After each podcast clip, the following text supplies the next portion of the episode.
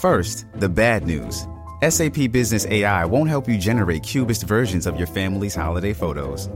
But it will help you understand which supplier is best to help you roll out your plant based packaging in Southeast Asia, or identify the training your junior project manager needs to rise up the ranks, and automate repetitive tasks while you focus on big innovations. So you can be ready for the next opportunity.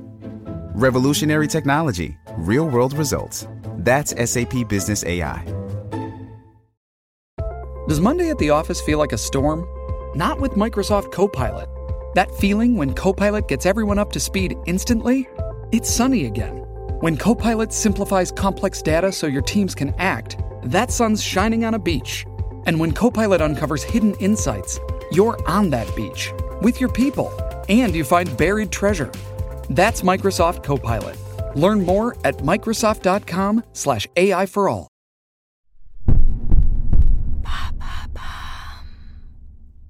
Les aphrodisiaques sont-ils vraiment efficaces? Merci d'avoir posé la question. Gingembre, chocolat, safran, fraises ou encore huîtres. On confère à tous ces aliments le pouvoir de booster la libido et d'augmenter le plaisir sexuel.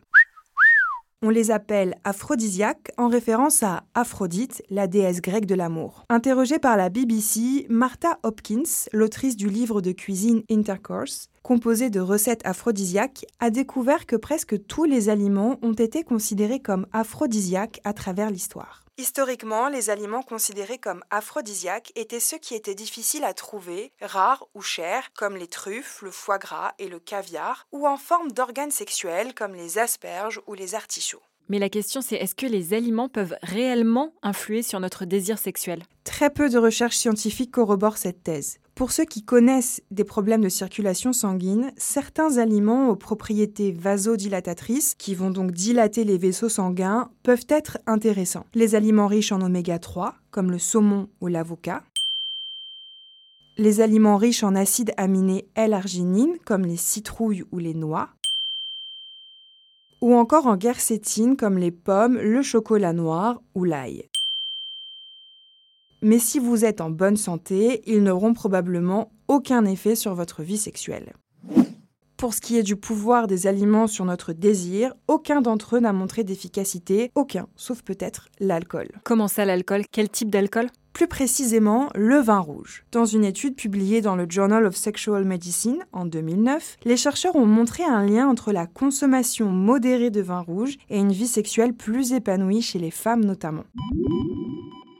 Les chercheurs ont ainsi noté un plus grand désir et une meilleure lubrification chez les femmes qui avaient consommé un verre de vin rouge. Un résultat à prendre avec des pincettes car l'étude n'a été réalisée que sur un petit groupe de femmes, 798 pour être précise. Pourquoi est-ce qu'on croit toujours que les aphrodisiaques augmentent le désir? C'est ce qu'on peut appeler l'effet placebo. Si tu crois au pouvoir de certains aliments, l'effet placebo va te permettre de les assimiler au désir ou au plaisir sexuel. Tout dépend du contexte dans lequel tu manges. Tu ne vas pas penser au pouvoir aphrodisiaque du chocolat dès que tu manges un carré de chocolat noir par exemple, mais dans un certain contexte, cela peut favoriser le désir.